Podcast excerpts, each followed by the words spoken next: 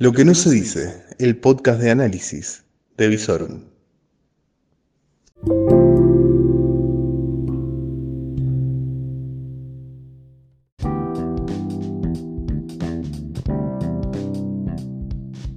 Muy pero muy buenas noches, ¿cómo les va? Esto es Distanciados, tu podcast de cada noche en esta cuarentena, camino hacia la incertidumbre. ¿Cómo les va? Terminó el martes, el día para mí más largo de la semana. Pero bueno, acá estamos nuevamente en este podcast de Visorum, en donde el protagonista principal, por ahora, es el coronavirus. Coronavirus que en el reporte vespertino arroja la cifra de 6.792 nuevos diagnósticos positivos, sumando en total 213.535 positivos en el país. En cuanto a los fallecimientos, en el último reporte establece, ay, se me perdió aquí, 71, eh, 116 eh, nuevas muertes, 71 varones, 44 eh, mujeres y la mayoría de los casos, como siempre, en provincia de Buenos Aires y ciudad de Buenos Aires.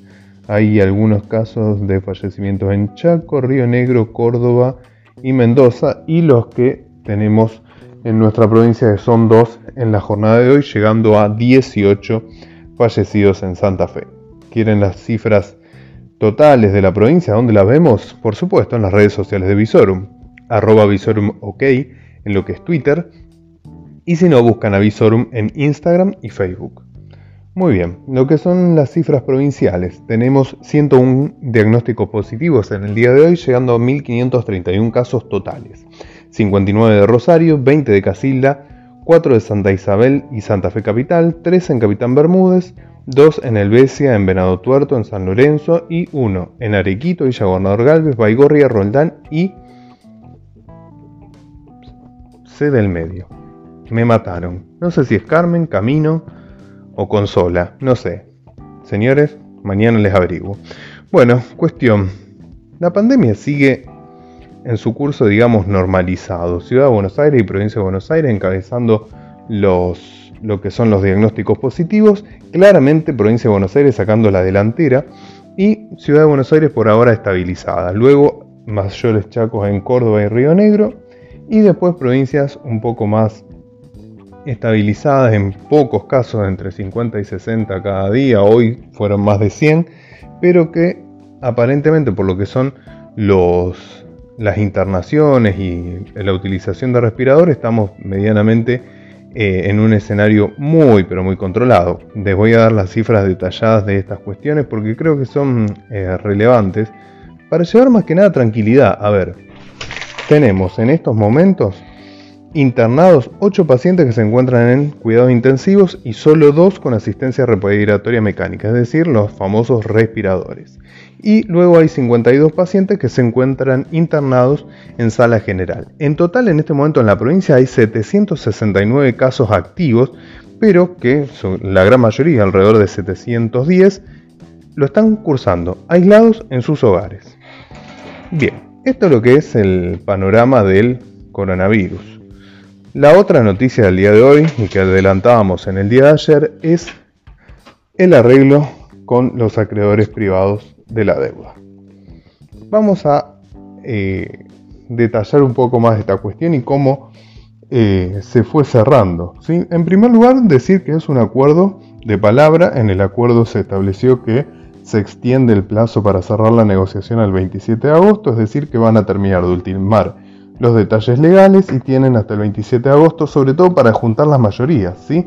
porque dependiendo del bono tienen que conseguir entre el 70 y el 85% de aceptación para que no quede ningún bonista que pueda ir a reclamar a la justicia.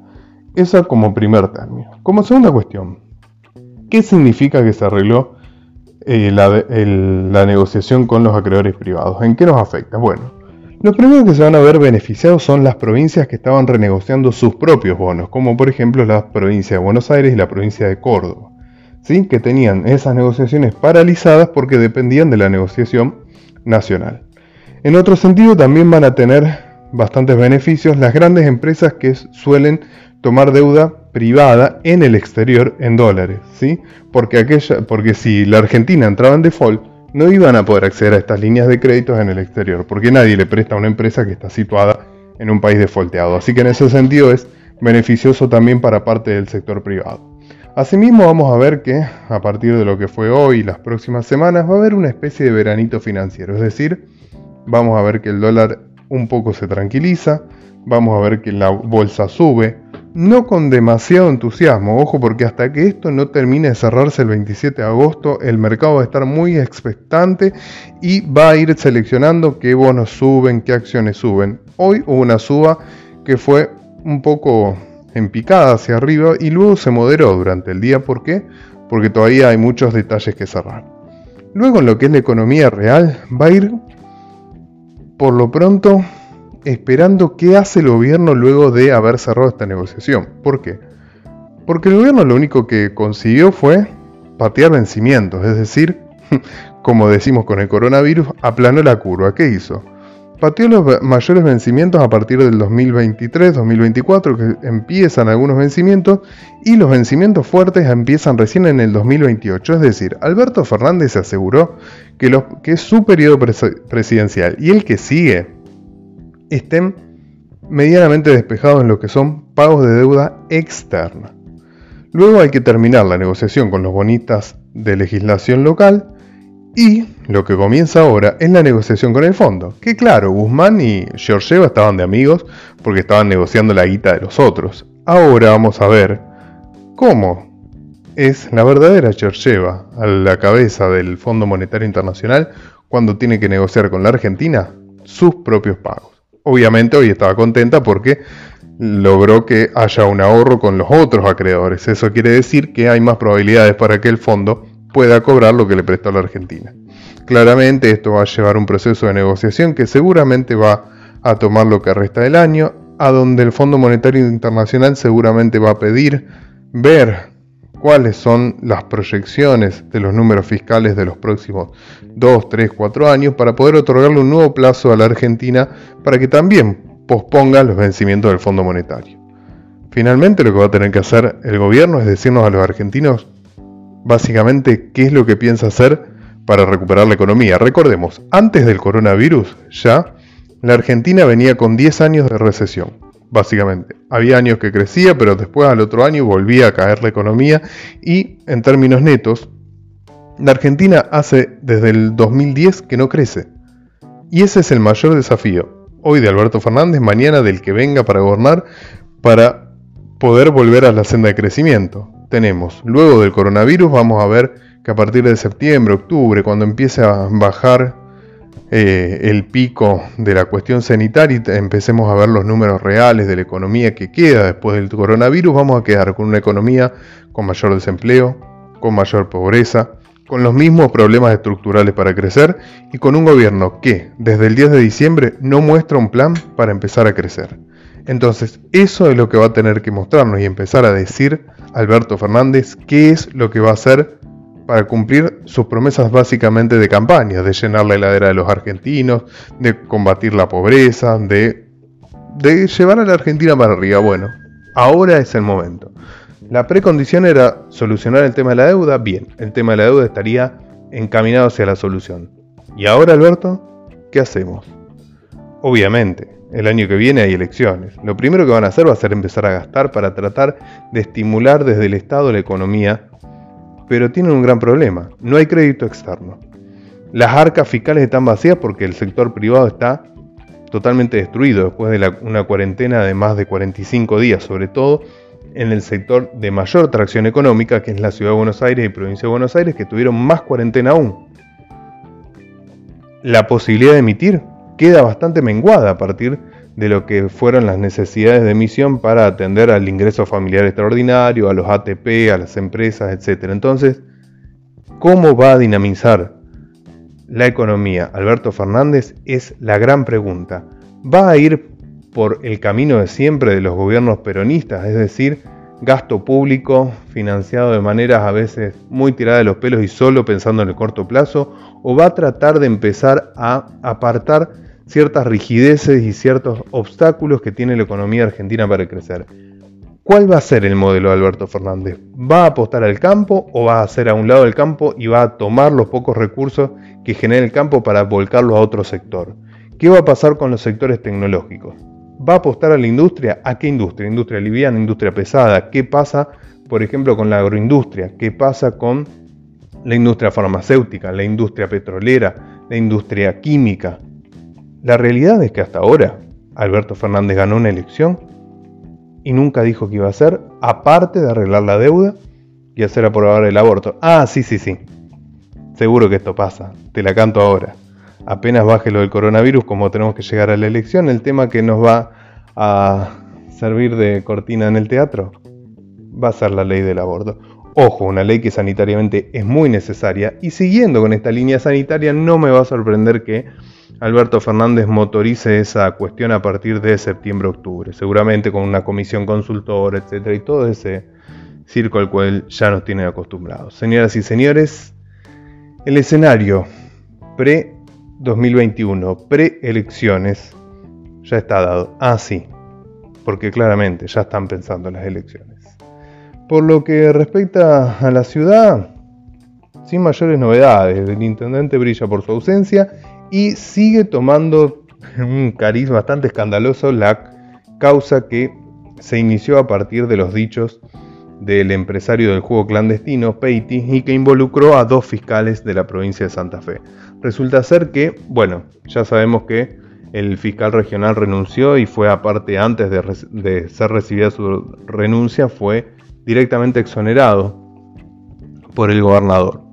Hoy mismo tuvo que comparecer ante la justicia en una audiencia preliminar y en dicha audiencia se determinó que quedara detenido por 90 días. Pero lo más escandaloso fue que durante la audiencia se ventilaron conversaciones telefónicas que son las que sirven de prueba en contra tanto del empresario del juego clandestino como de los exfiscales y el empleado de la fiscalía.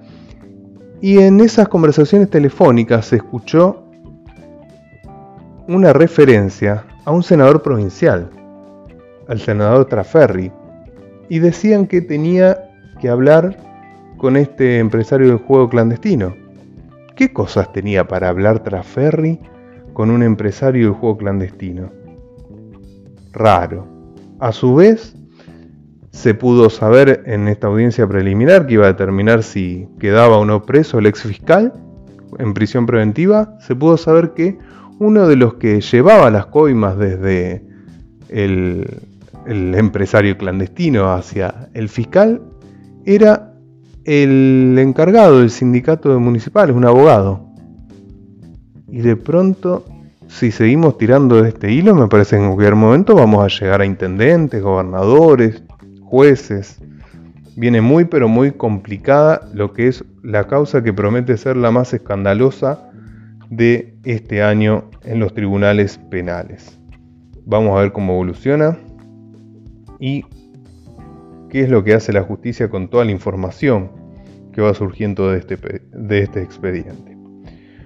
Mientras tanto, bueno, se ventilan videos, siguen eh, apareciendo las pruebas de estas causas y eh, otro protagonista junto con el coronavirus de este año en la provincia de Santa Fe y sobre todo en Rosario es el fuego no solo ya tenemos algunos aromas a humo en esta noche rosarina, sino que se desató un voraz incendio en, a la vera de la ruta 18, en el kilómetro 4.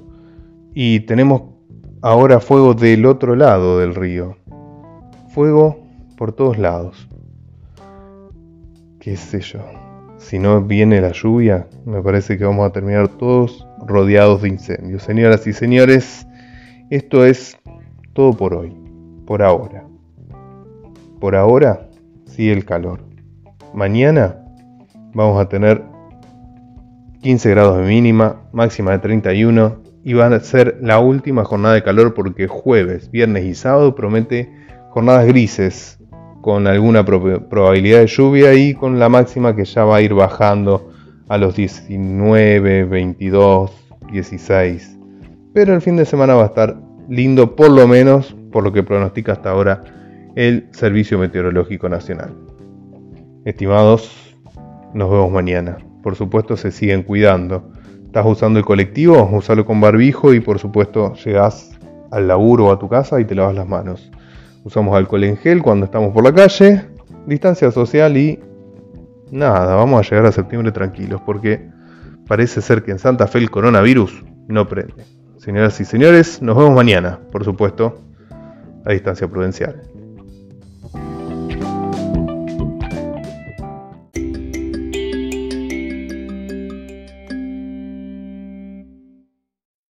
Todo lo que necesitas saber en Lo que no se dice, el podcast de Visorum.